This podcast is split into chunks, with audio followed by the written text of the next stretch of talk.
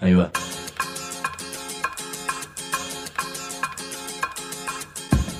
La Vaca es una colecta de recursos, es una cooperativa de trabajo, es una página web, un periódico mensual, una editorial, una cátedra, un bar. Es lo que necesitamos crear para ganarnos la vida y perdernos la obediencia de vida. La Vaca es comunicación, ida y vuelta.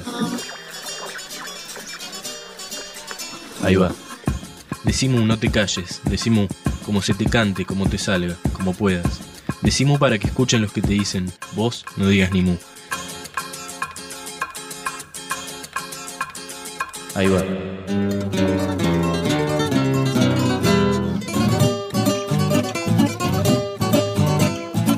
Hola, hola, 1, 2, 3, hola, 1, 2, 3, probando, om, o, o, o, o. ¿Se oye bien? Hola, 1, 2, 3, probando, ¿se oye bien? Basta, no probemos más. Decimos.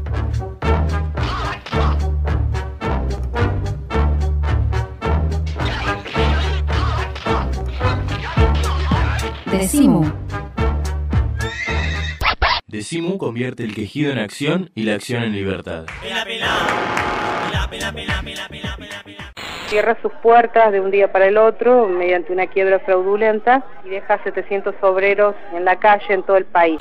En una oportunidad tuvimos un corte de ruta de casi 36 horas en la ruta número 3. Aproximadamente la sensación térmica había sido de 18 grados bajo cero. Nosotros estábamos convencidos de que la capacidad de unidad y, vincularnos con otras luchas y el resto del pueblo iba a ser capaz de defender esta fuente de empleo. Fue una lucha contra algo que, que- que no sabíamos eh, ni siquiera cómo era. Y la gente de afuera, que el juez estaba ya histérico porque tiraban petardo todo en la ventana, todo un quilombo era de ruido y de cosas. Ese día había 5.000 personas. La protegimos un montón hasta de nosotros mismos, de no convertirla en un partido político. Tuve que aprender eh, algo que ella siempre me dijo. Acá la clase obrera dirige. Ahora que lo tenemos, eh, nos damos cuenta recién de, de todo el esfuerzo, de todo lo que nos había costado y el sacrificio que, que invertimos en esto y el resultado que tenemos valió la pena. Se había hecho un concierto de puta madre como de dos horas y pico y no sabían el himno porque decían que no tenían la partitura. Yo pensaba que son la Sinfónica Nacional, se lo saben de taquito el himno. No, no se lo sabían. Tuvimos que cantarlo a capela, fue un moco esa parte. Pero bueno, pero cerró hermoso igual.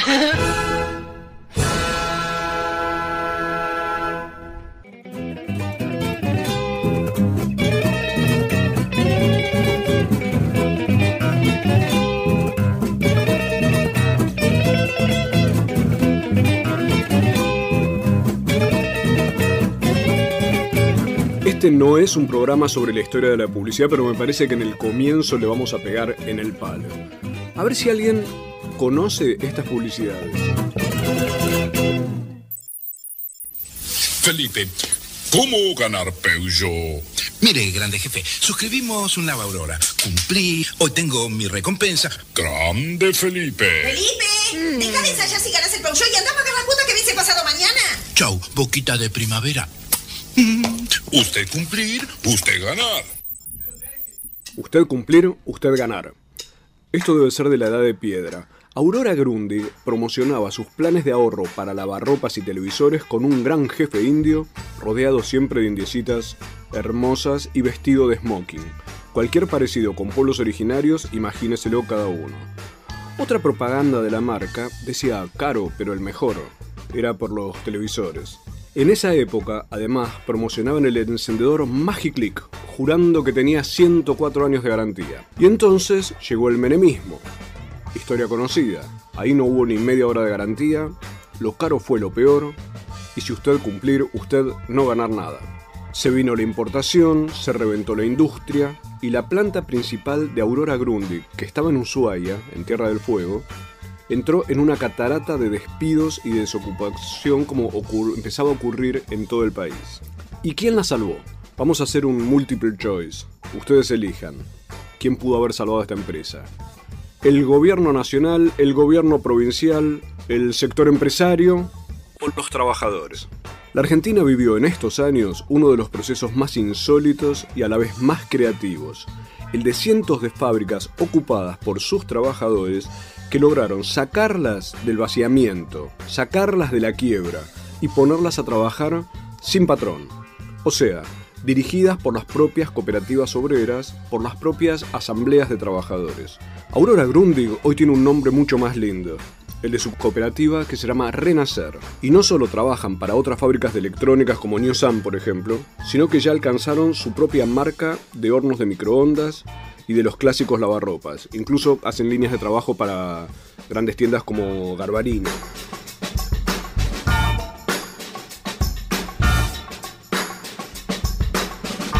Vamos a hablar con sus mujeres y sus hombres.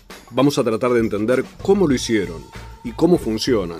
Y vamos a escuchar incluso al secretario de Economía Solidaria del Brasil, Paul Singer, hablando sobre estas fábricas sin patrón que él considera emblemáticas. En Brasil ya están prestando atención a este modelo de producción. Tan entusiasmado está Singer con esto que escribió, les cuento de paso, el prólogo para la edición brasileña del primer libro que hicimos en la vaca, Sin Patrón, libro que por otra parte acaba de editarse en Brasil. Pero empecemos ahora por el calor del frío. Imaginen que nos vamos a Ushuaia, a una fábrica con unos 90 trabajadores que están incorporando además a sus propios hijos a la producción. Les voy a presentar una cordobesa, Mónica Costa, que encabezó la comisión de lucha y hoy trabaja en la planificación de la producción como lo que es una obrera que tuvo que pelear, pero también tuvo que aprender, como sus compañeras y sus compañeros, a convertirse en expertos en gestión empresaria, en cómo llevar adelante estos monstruos fabriles. Se han convertido en especialistas en management, pero a pulmón. Mónica nos cuenta algo de los comienzos y del primer muerto en democracia en una represión contra la protesta social.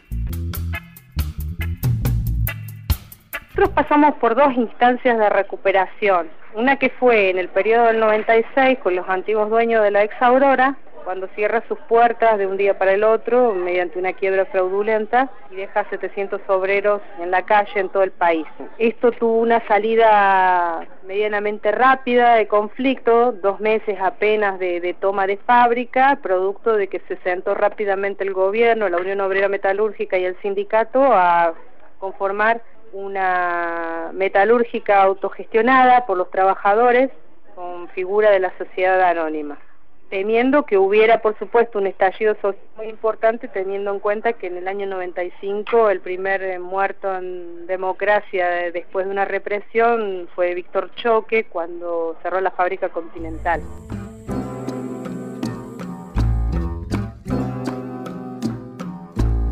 Es interesante que ella habla de la toma de la fábrica, de lo que era Aurora Grundy, de apenas dos meses y medio. Solo dos meses y medio tuvieron que tomarla cuando sobrevino la quiebra fraudulenta por parte de la familia Tarsiuk. Y habla además de cómo en esos tiempos menemistas se estaban preanunciando los estallidos que luego ocurrieron en Cutralcó, en Mosconi y en todo el país definitivamente en el 2001. Por eso ella nombra a Víctor Choque, aquel muerto en aquel primer enfrentamiento. Pero la primera recuperación de, Aurora Grundig fue con la UOM, con la Unión Obrera Metalúrgica, que paradójicamente, como sindicato, armó una sociedad anónima. Es para un clásico creer o reventar. ¿Cuál era la verdadera cara de esa gestión conducida por un sindicalista? Esto fue un proceso dirigido netamente por la Unión Obrera Metalúrgica, ya que el presidente de, la fábrica era el secretario general de aquel momento, Marcelo Sosa. Tenía pensado un periodo de duración de cuatro años y después de vaciarla, utilizar los recursos del Estado, eh, no sé, nos hizo sacar créditos personales, todo volcado a la producción que después no se implementaron con la única finalidad de pagar, en aquel momento se decía la campaña del gobernador Carlos Manfredotti, se hicieron sendos negocios y nuevamente quedamos por segunda vez en la calle a fines del este, año 2000.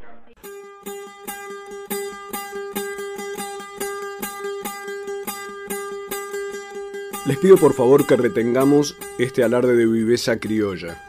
Sindicalista Sosa usa la empresa quebrada, se convierte en empresario a costa del Estado, que venimos a hacer todos nosotros, les hace sacar créditos a los trabajadores para que paguen la deuda si no quieren quedar desocupados, los deja atados a ese crédito de por vida.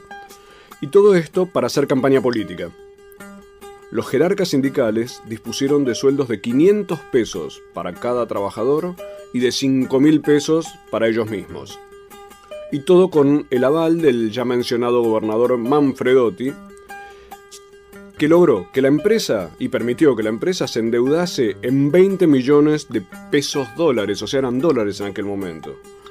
Los sindicalistas como Sosa finalmente se tuvieron que ir de Renacer, empujados por los trabajadores, pero pasaron a trabajar, adivinen para quién, para el propio gobierno.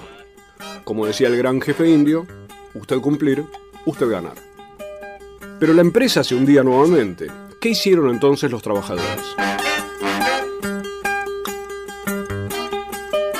primero hubo que tener una previa que fue barrer a toda la comisión directiva, el sindicato de la UON de la fábrica, nos conformamos como una comisión de lucha, armamos una carpa en la puerta de la fábrica para impedir el vaciamiento de, la misma, eh, teníamos guardias rotativas y, bueno, y hacíamos de cuenta que, que todos los días era un ensayo para poder buscar la forma de instrumentar un proyecto creíble y de que esta vez iba a poder resultar aún a pesar del antecedente negativo que había significado la autogestión, aún en un contexto de crisis donde todas las fábricas en ese momento se producía una estampida feroz de, cierre desde Jujuy hasta hasta Tierra del Fuego, nosotros estábamos convencidos de que la capacidad de unidad y vincularnos con otras luchas y el resto del pueblo iba a ser capaz de defender nuevamente por segunda vez esta fuente de empleo. Lo que no sabíamos era el tiempo, la duración.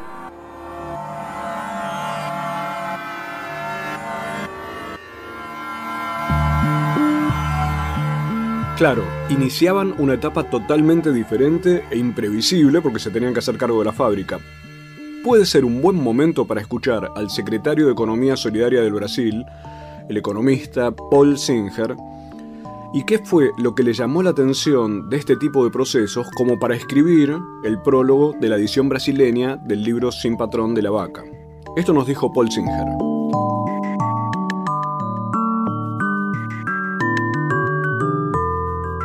Al paso que en Argentina hubo una enorme especulación financiera que eh, forzó la, la, ruína de un gran número de emprendimientos, yo diría, bastante tradicionales y en principio muy viables. Y los trabajadores resistieron y tuvieron que resistir a la fuerza durante pelo menos una parte heroica del proceso hasta conseguir la, la, permisión de utilizar los recursos productivos salvaguardados pela, pela de los propios trabajadores y solo entonces la, empresa se recupera.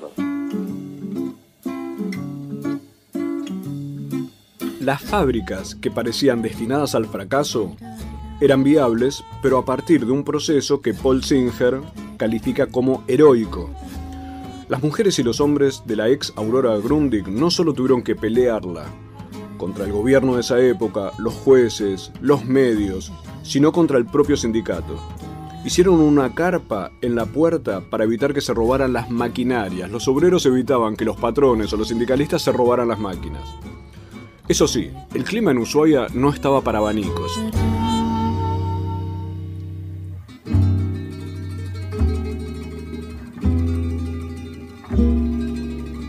La carpa se hizo el 5 de marzo del 2001. Calcula que parece entonces porque cada invierno pasado es como que el frío te calaba más profundo que la actualidad. Es como que hoy por, por ahí sentimos que el clima ha cambiado, pero en aquel momento, no sé, para que te des una idea, en una oportunidad tuvimos un corte de ruta de casi 36 horas en la ruta número 3 y em, nos estaban diciendo de que aproximadamente la sensación térmica había sido de 18 grados bajo cero. Lo que Paul Singer, el brasileño, llama heroico, para mí se compone de este tipo de cosas. Un corto de ruta de 36 horas a 18 grados bajo cero de sensación térmica. Te aclaro que busqué el dato, es la temperatura de un freezer. Si algún automovilista psicópata les gritaba en aquel momento, vayan a laburar, cosa que ha sido muy típica en estos procesos, la respuesta era que exactamente era eso lo que estaban tratando de hacer, poder volver a trabajar.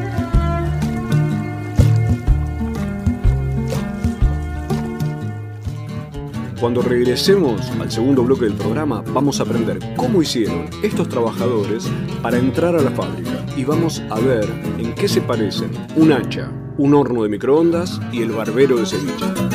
Cooperativa La Vaca. 10 años. Un decálogo de búsquedas que apenas empiezan.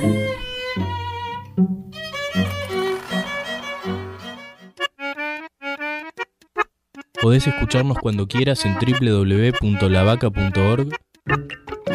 En nuestra página web vas a encontrar todos nuestros documentales sonoros.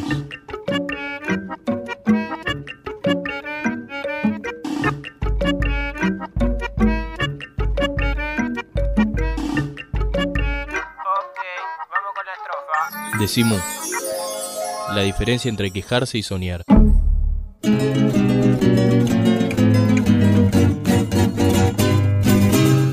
¿Cómo se hace para recuperar una fábrica hundida por los propios empresarios y hasta por los propios gremialistas?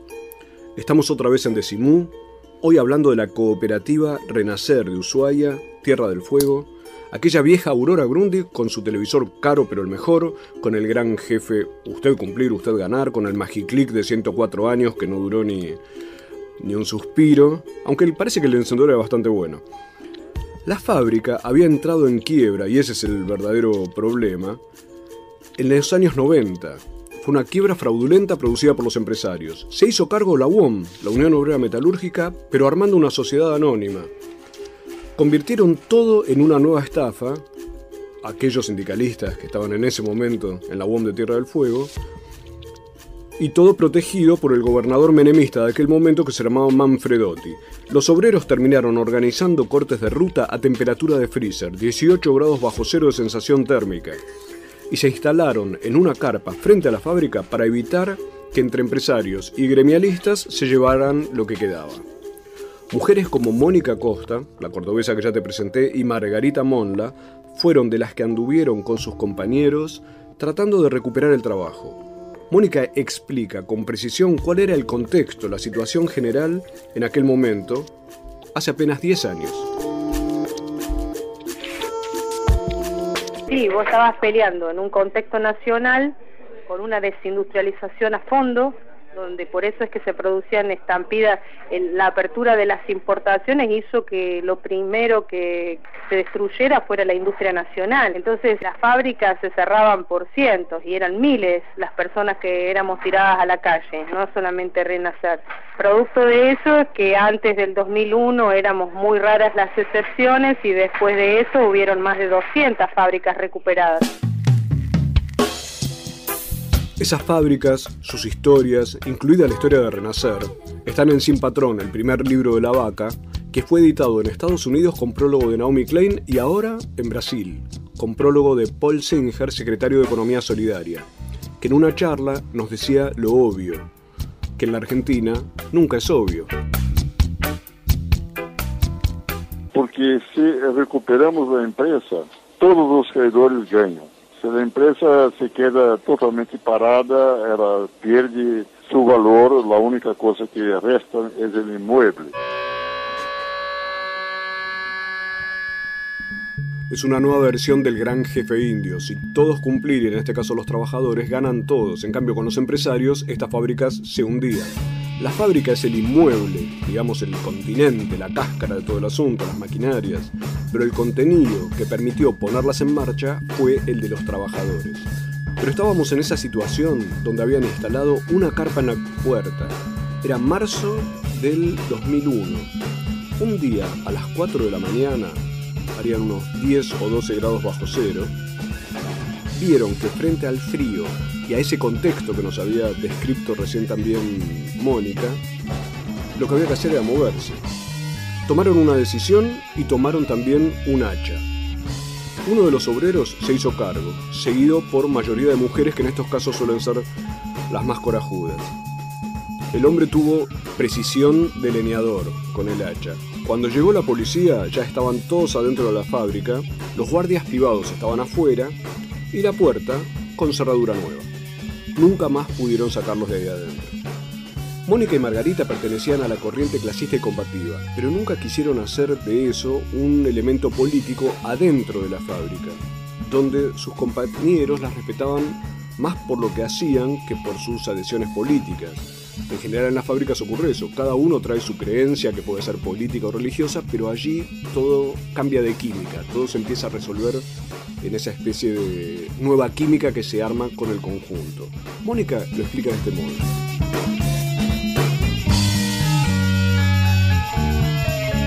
teníamos todo en contra. Poder judicial, los medios de difusión, todos, viste que éramos un grupo de surdaje que lo único que quería era destruir gobierno y no realmente una, una masa enardecida que después de haber sido espada estaba ejerciendo su derecho colectivo a, a recuperar su fuente de empleo. Llevó su tiempo, pero fue muy consecuente nuestra lucha, a veces con mucho, a veces con poco, a veces con casi nada. Aprovechamos todo lo que tuvimos a nuestro alcance y todo aquel que verdaderamente quiso hacer algo, lo hizo porque se le dio apertura a todo el mundo, siempre muy cuidadosos de la puerta hacia adentro, cada uno tiene su pertenencia y su ideología, pero nuestra fábrica la cuidamos con un sentido común, a pesar de las divergencias de opiniones que pueden haber entre nosotros, la protegimos un montón hasta de nosotros mismos, de no convertirla en un partido político, de ser muy independientes al poder político de turno, muy claro en eso.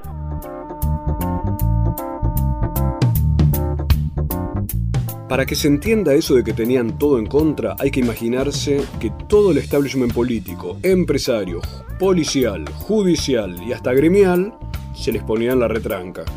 Cuando los legisladores no querían tratar la ley de expropiación, fueron los trabajadores de Renacer y tomaron la legislatura. Cuando el gobernador no los recibía, tomaron la gobernación y hasta durmieron adentro. Eso aceleró la agenda gubernamental y pudieron recibirlos. Yo sé que más de uno dirá, estos eran unos salvajes, eran tremendos, pero no. Y la demostración es el presente. Lo que querían en aquel momento y por lo que estaban peleando era lo justo, lo razonable, era su derecho. Hoy están trabajando con absoluta tranquilidad. Lo que querían era trabajar para sobrevivir. Cuenta Mónica Acosta.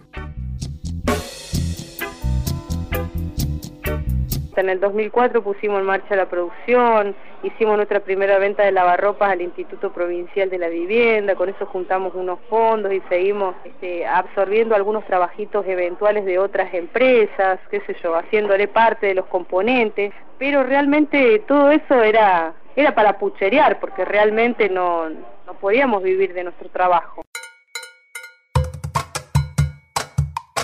Al no estar formalizados como empresa y no tener continuidad de trabajo, había que pucherear, como dice Mónica, depender de algún plan social o casi de limosnas, y de que tu propia familia aguantase. Te pido que escuches este lado del asunto, este costado de la cuestión, que nos cuenta Mónica y del que casi nunca se habla. Es el costado íntimo y familiar. No era muy fácil y menos por nuestra condición de mujer la mayoría de los maridos por así, cuando veían que pasaba demasiado el tiempo, lo consideraban una pérdida de tiempo, como que había que, mantener la esperanza en otro lado o buscar otra cosa. Por el otro lado, este, prestaba para determinadas cuestiones en donde a veces se tornaba un tanto agresiva la situación en algunos de los integrantes de la familia, porque lógico, el dinero no llegaba nunca, sobre todo las mujeres la pasaron mal y los compañeros varones también, porque tenían la, la presión enorme de que sos un jefe de familia y si no puedes mantener a tu familia, en más de unos casos los compañeros varones sufrieron más fuertemente la depresión. No obstante, tratábamos de refugiarnos los unos a los otros porque nuestras problemáticas en sí eran casi similares la violencia de algunos maridos, la depresión de algunos trabajadores, lo mal que la pasaron las mujeres. Me gustó una idea de Mónica, nos refugiamos los unos a los otros. Cuando hay compañerismo, esa especie de amistad hecha de patear o de achar, todos para el mismo lado, las personas se convierten en refugios. Cuando estuve en Renacer, Mónica me mostraba desde la ventana el paisaje que da al canal de Beagle y a los cerros nevados, y allí se ven unas casas del otro lado de la ruta.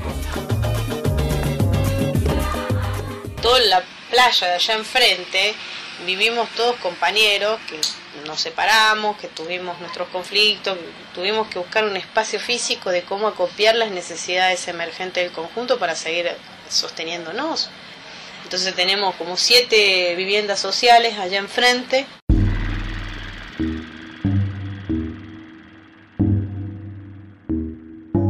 Las familias rotas, los trabajadores reinstalándose frente a la fábrica, la vida reorganizándose.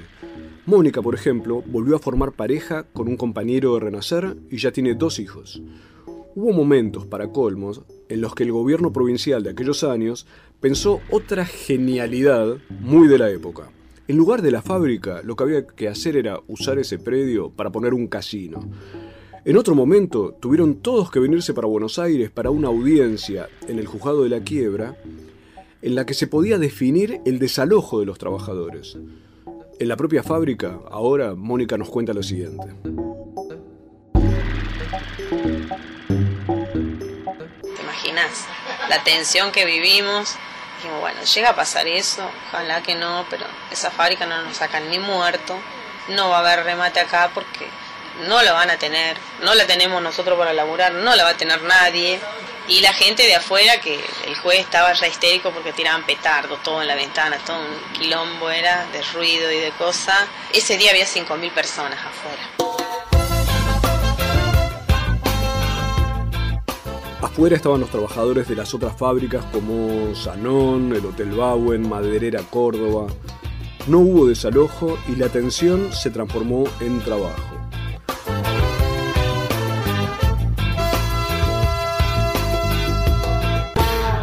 Apenas volvamos, vamos a aprender cómo se hace para vivir y hasta para cantar el himno con la Orquesta Sinfónica Nacional en Tierra del Fuego cuando no hay ninguna partitura. El horizonte, el sol, el aire. Creemos en dioses que existen. Decimos. Estudia en el único centro oficial de idiomas de la Universidad de Buenos Aires. Sede central 25 de mayo 221. Escribinos a idiomas.filo.uba.ar o visita www.idiomas.filo.uba.ar. Sedes en Barrio Norte, Belgrano, Caballito, Palermo, Paternal, Núñez. Único centro oficial de idiomas de la Universidad de Buenos Aires.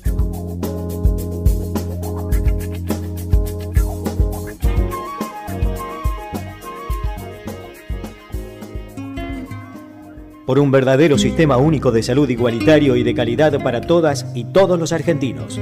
SICOP, Asociación Sindical de Profesionales de la Salud de la Provincia de Buenos Aires.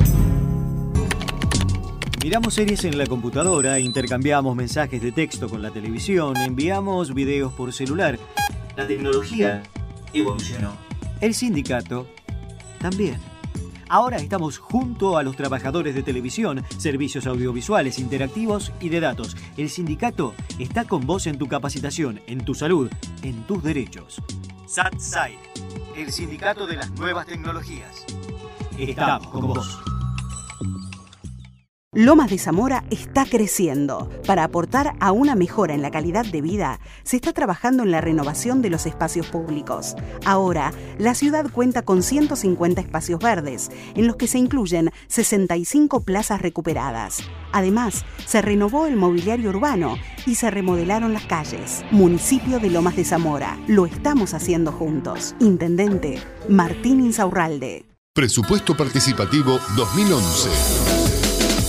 En Morón, los vecinos y vecinas proponen ideas para mejorar los barrios.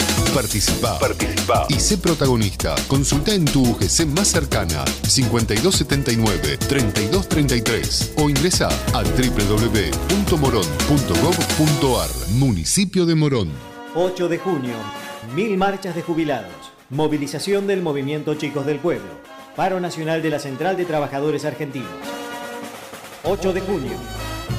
CTA, Pablo Micheli, secretario general nacional.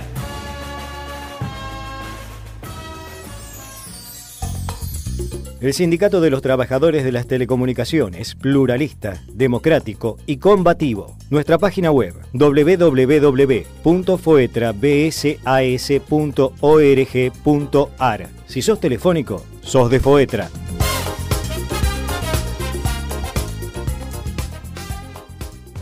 La Vaca Editora, libros que muerden. Podés comprarlos a las mejores librerías o hacer clic en www.lavaca.org y te lo mandamos por correo. Libros que muerden. Que muerden. Y vieron que en la religión oriental hay mantras. Bueno, Mu es un mantra que no falla, no falla nunca. Algún día, si ustedes se juntan entre 10 personas y pronuncian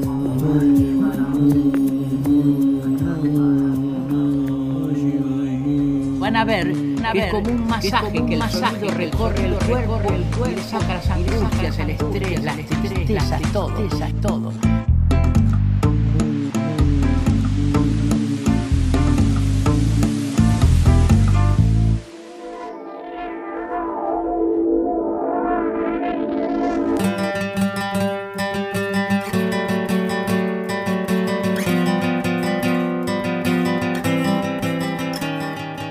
Funciona la oficina de personal en una fábrica controlada por los propios trabajadores?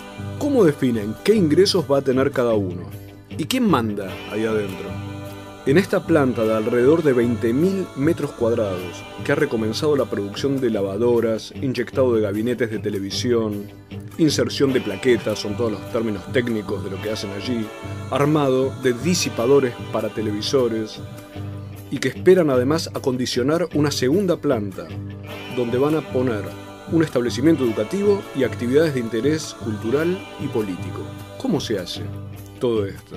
Estamos otra vez en Decimú, hablando de renacer, la vieja Aurora Grundig, que volvió de la muerte gracias a que sus trabajadoras y trabajadores la rescataron del fraude y del vaciamiento. Hicieron piquetes en la nieve, tomaron la casa de gobierno, tomaron la legislatura, la propia fábrica la recuperaron a hachazos. Pero te pido que hagamos un clic, un clic, y te imagines a esos mismos obreros de la fábrica acompañados por 5.000 vecinos de Ushuaia, escuchando a la Orquesta Sinfónica Nacional, calentándonos el alma con esta música. Mariana Collante, ¿podemos escuchar un poco de El Barbero de Sevilla de Rossini?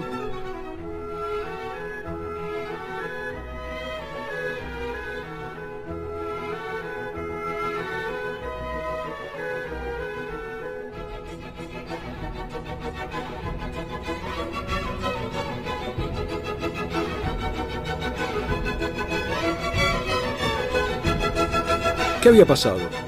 La cabeza dura y el hecho de que tenían razón las mujeres y los hombres de, de Renacer terminó volcando los fallos judiciales en su favor, también las decisiones de los legisladores provinciales.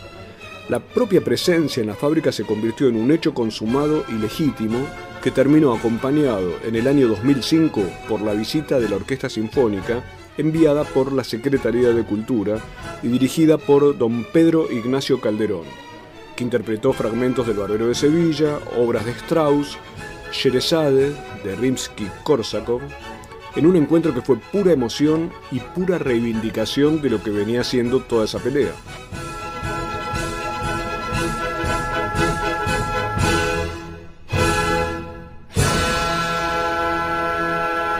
Fue emocionante eso. La verdad que no me voy a olvidar nunca.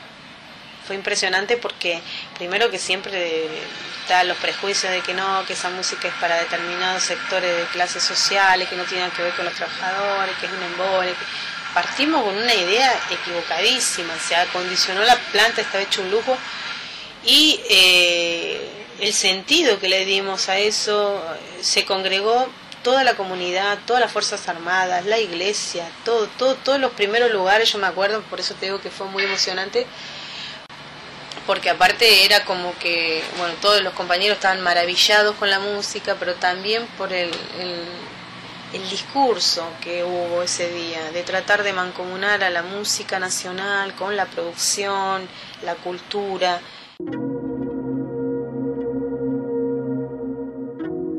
En ese momento, con tanta conmoción, se produjo el siguiente blooper, contado por una de sus protagonistas, la cordobesa Mónica Costa.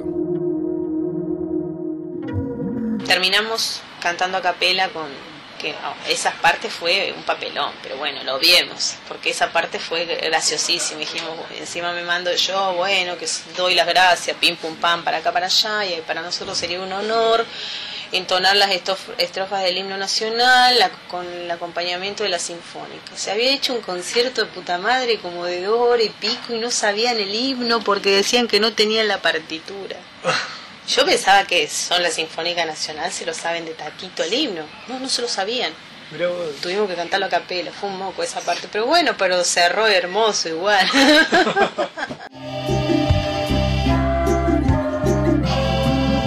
Yo voy tomando nota como para no olvidarme. Si no hay partitura, si no hay instrumentos, siempre está el propio cuerpo, están los pulmones, la voz y las ganas para salir a flote. Los maestros de la Sinfónica, los vecinos de Ushuaia y los obreros de Renacer pueden dar fe de todo ese asunto.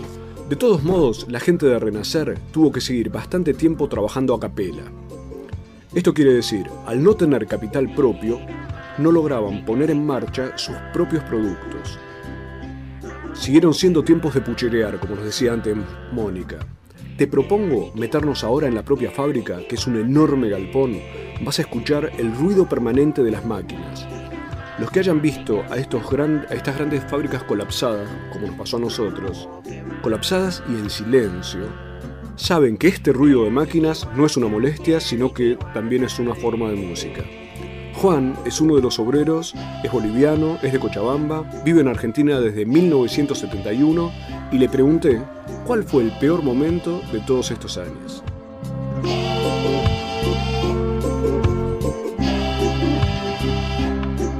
Y el peor momento fue cuando nos enteramos de que, ¿cómo se llama? La fábrica cerraba en primer lugar. Ese fue el primer momento, el primer shock. Claro, allá por... Sí, sí que, la fábrica cerraba y después cuando nos enteramos de que las indemnizaciones eh, no, eran las que nos correspondían y que los que querían arreglar que arreglen, pero nosotros creímos de que el Estado nos amparaba como obreros de acuerdo a las leyes que tenía, entonces eh, no fue así. Cuando entró en quiebra la empresa, lo primero que se hizo fue cancelar a los grandes deudores eh, y nosotros quedamos por el último, cosa que no, no, no recibimos un mango la mayoría de nosotros.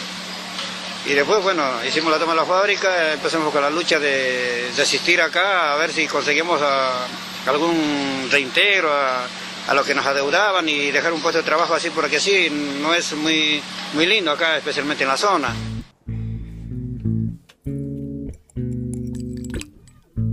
Y ya que estábamos, le pedí a Juan que nos cuente cuál fue el mejor momento.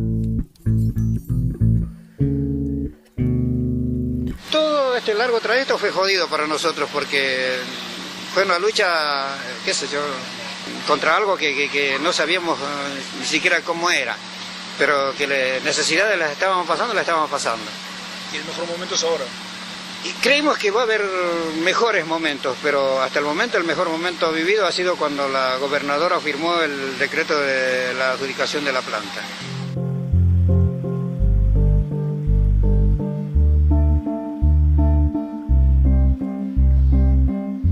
La gobernadora es la actual Fabiana Ríos, que como opositora había acompañado a la gente de Renacer y una vez en la gobernación firmó el autógrafo más esperado, el de la adjudicación de la planta. Seguíamos la recorrida por la fábrica y me topé con la oficina de personal. Ahí estaba Sonia Quiñones y le pregunté para qué sirve una oficina de personal, de recursos humanos o como sea que se llame, en una fábrica como la de Renacer me contó lo siguiente. Por ejemplo, tengo compañeros que ya superan 50, 60 años y tienen sus limitaciones. Entonces de acá vemos si tienen alguna patología, si tienen alguna enfermedad y ver cuáles son sus limitaciones y, y darle un trabajo más liviano que insertarlo en la línea productiva así con todos los socios que estamos acá en la cooperativa. Claro, o sea que no es el personal como es en las fábricas comunes, digamos, que personal no, no, es, eh, la guillotina. ¿no? no, no, no, nada que ver, acá, somos como más accesibles y todos tenemos conocimiento, viste, de, todo lo, o sea, todo lo que hicimos el proceso sabemos eh, cuáles son nuestras limitaciones. Y a esta altura ya muchos compañeros están con certificado médico para tarea liviana, hay compañeros que recibieron operaciones de tendones, de brazos, entonces a todas esas personas se le tiene con trabajo liviano. La oficina no desplaza ni castiga, sino que al revés, busca el mejor lugar para que cada uno pueda trabajar. Entonces uno se imagina Claro, así, ¿cómo hacen para competir contra las empresas grandes que castigan, rigorean, verduguean es la palabra que usan los trabajadores en las fábricas? Pero para colmo, Mónica me cuenta que trabajan seis horas. Es una reivindicación histórica. Apenas me lo contó, me dijo, ojo, el que crea que somos ineficientes, que se olvide. Escuchar a vos mismo. Son seis horas porque sabemos que en seis horas el trabajo que hace el compañero es absolutamente de calidad y a veces sacamos producciones que otros la tienen establecido con nueve horas. ¿Por qué? Porque acá no tenés a nadie que te esté chicoteando de atrás ni te está mm, poniendo nervioso. Y vos estableces tu ritmo, cuando paramos todo, desayunamos todo, cuando jodemos, jodemos todo y cuando laburamos, laburamos todo a los perros y hacemos bajar hasta, hasta el último administrativo que anda bollando. El ritmo propio, la falta de nervios, pero el orgullo, a lo mejor habría que hablar de amor propio, además de ritmo propio, por lo que se está haciendo. Ahí está la matriz de este tipo de fábricas sin patrón. Falta que nos expliquen cómo resuelven los ingresos y que el contador de Renacer nos relate en qué momento corre el riesgo de ser cascoteado.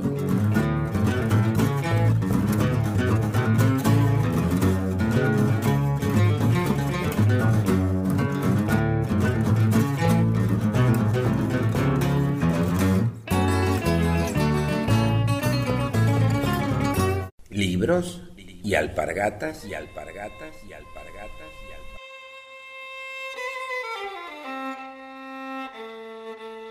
Mate y bizcochitos, bizcochitos, dividís y dulces y dulces y dulces.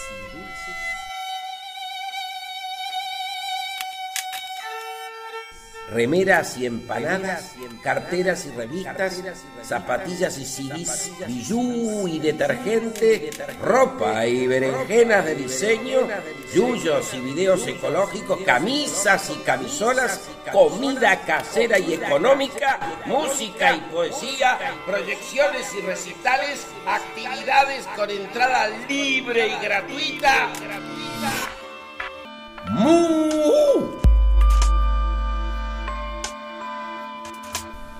Punto de encuentro. Hipólito Yrigoyen, 1440. Ifolabaca, arroba, sahu.com. Punto. Aro. Aro. Ara. Ara. Ara. Il y en a marre de tous les produits diététiques, marre des déodorants. En cualquier idioma, todos podemos decir mu. Más palabras y menos pastillas. Decí mu, tenete fe.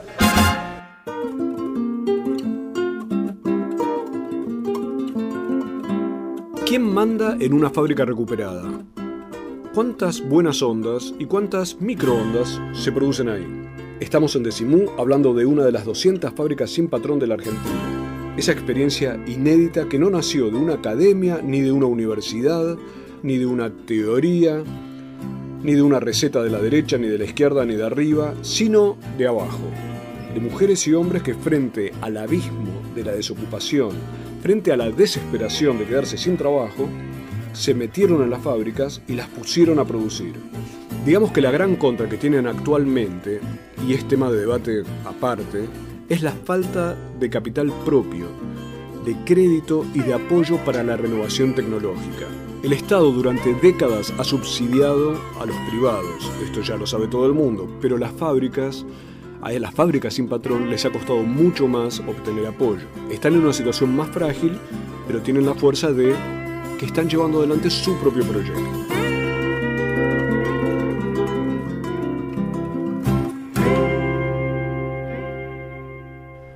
Se las arreglaron más bien solos, a capela, como cuando cantaron el himno con la sinfónica.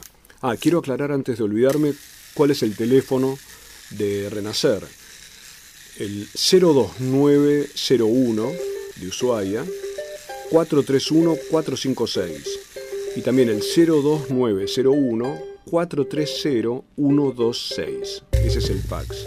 Repito los teléfonos allá entonces, 431-456 o 430-126. Y además tiene una, una página de internet que es www.renacerfabrica.org.ar. En estos últimos tiempos llegaron acuerdos con Garbarino para una línea de esa cadena de electrodomésticos y también con New Sun para hacer 800 microondas por día. Se llama trabajo a es el trabajo para terceros. Pero lanzaron además su propia marca de hornos de microondas, Renacer. Ya el año pasado hicieron 2.400. Le pregunté a Margarita Monla cuál es la diferencia entre el trabajo a fazón y el propio.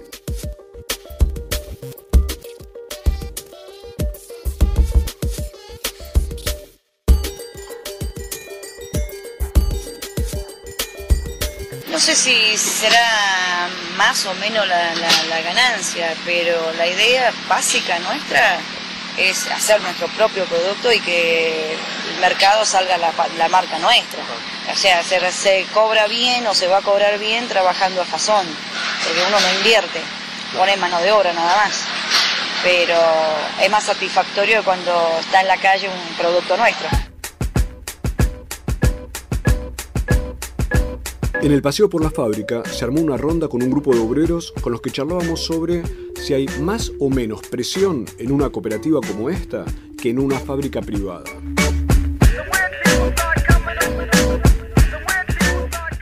Es, es nuestra, digamos, la, ¿cómo te puedo decir? El, por supuesto que vamos a tratar de esforzarnos, dar al máximo, digamos, para poder cumplir con el trabajo, ¿viste?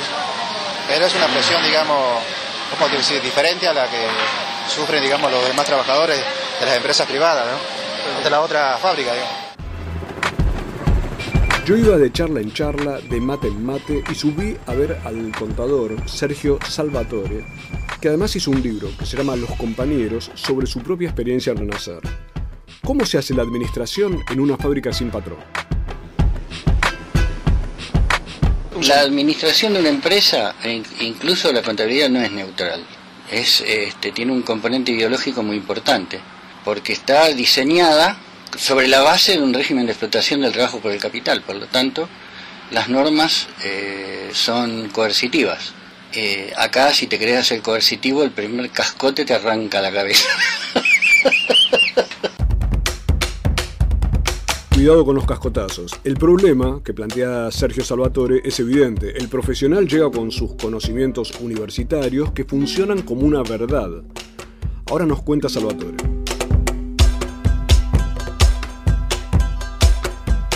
Y yo al principio, digamos, vine medio a hacer lo mismo que hacía antes. Y bueno, cada cosa que hacía me la discutían y yo me quería hacer el macho hasta que terminé siendo un, un varón domado acá adentro, ¿no? Porque tuve que aprender eh, algo que ella siempre me dijo. Acá la clase obrera dirige y los profesionales se someten a la dirección de la clase obrera, cosa que todavía no he agradado del todo, pero de la que estoy muy orgulloso. Mi consulta es si un esquema como este funciona realmente. Funciona a tal punto que cuando, cuando yo llegué acá no había departamentos administrativos. Para ser más preciso, prácticamente no había administrativos, porque el personal administrativo se quedó con la, con la antigua dirección, ¿no? Eh, y hoy tenemos departamento de ventas, departamento de compras, departamento de comercio exterior, eh, departamento de, producción y gestión con, con terceros y todo funciona. Estamos haciendo un nuevo curso de administración de empresas y hay otro asunto que asombró a Sergio Salvatore, el contador que llegó a renacer.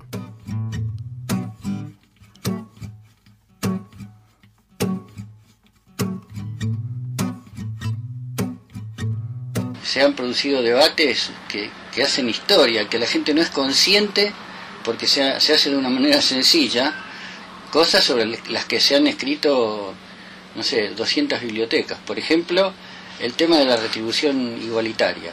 ¿no? O sea, yo, por ejemplo, cobro eh, el sueldo de un, de un obrero de línea.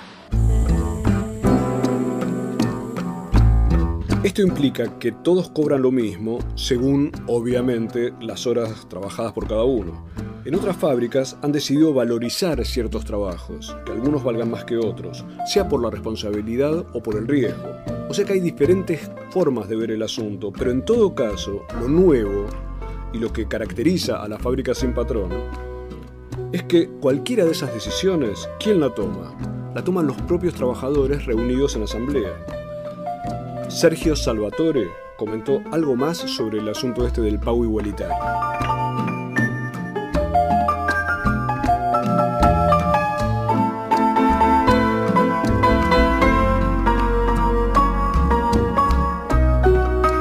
No hay precedente. Ni en Cuba, ni en los países socialistas, ni en ningún lado. En Cuba el único que defendía ese precedente era el Che. El único que, que defendía el pago igualitario era el Che Guevara. Y él ganaba el sueldo de un obrero y tenía su... Le, fueron a hacer un día un regalo, regalarle un plato de comida. Le dijo, les agradezco muchísimo compañeros, pero yo tengo mi tarjeta de racionamiento. Bueno, ese es el principio que nosotros, este, porque al Che no se trata de llevarle una camiseta solamente, ¿no? Claro, en Renacer esto lo están aplicando. No es que usen una camiseta llena de buenas intenciones, sino que están tratando de aplicar un mecanismo que es diferente y que lo resolvieron ellos mismos. Pero hubo algo que me había quedado en el tintero de lo dicho por Juan, el boliviano de Cochabamba. Zumbaban las máquinas y este trabajador me dijo lo siguiente.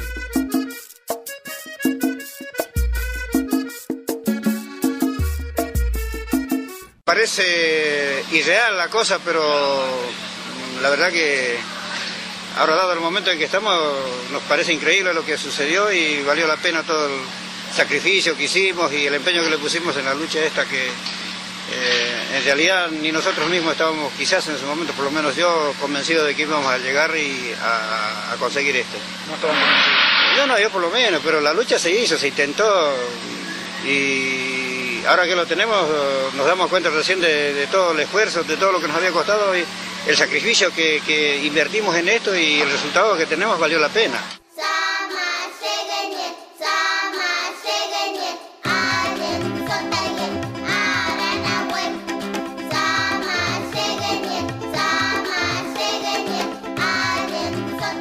Valió la pena porque se la ganaron. Y de paso fabrican artefactos, pero también fabrican estilos de producción y sobre todo estilos de vida. Por eso suena tan bien ese verbo que ahora se puede decir a capela. Renacer.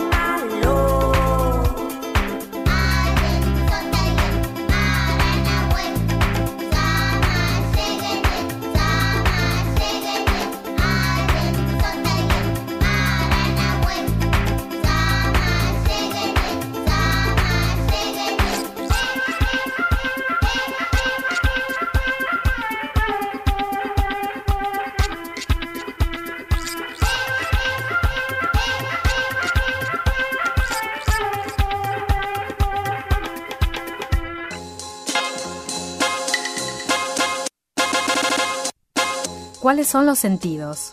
Gusto, olfato, tacto, oído, vista. Y además, pensamiento y sentimiento. Decimú con los siete sentidos.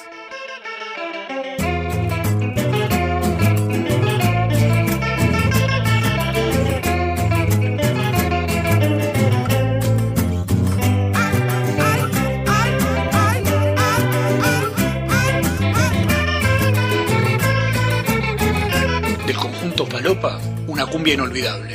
Matenace. Todo mito de encaje es una farsa, es una farsa, es una farsa. No te preocupes porque es una porquería. La lencería, la lencería. Me gusta el pájaro que vuela en una plaza y el erotismo mal planchado de entre casa. Que siga el baile, la bolsa de las compras, los chicos en la escuela y cucharita.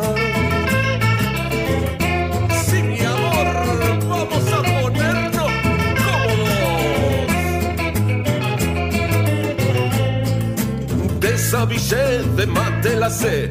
Cuánta calentura, cuánto snowing. Sexo en camiseta, sexo con pantuflas. No soy un stone, no soy un rolling. Besos a granel por toda esta piel que jamás tocó un smoking. Te quiero besar, te quiero sentir, te deseo así en jogging.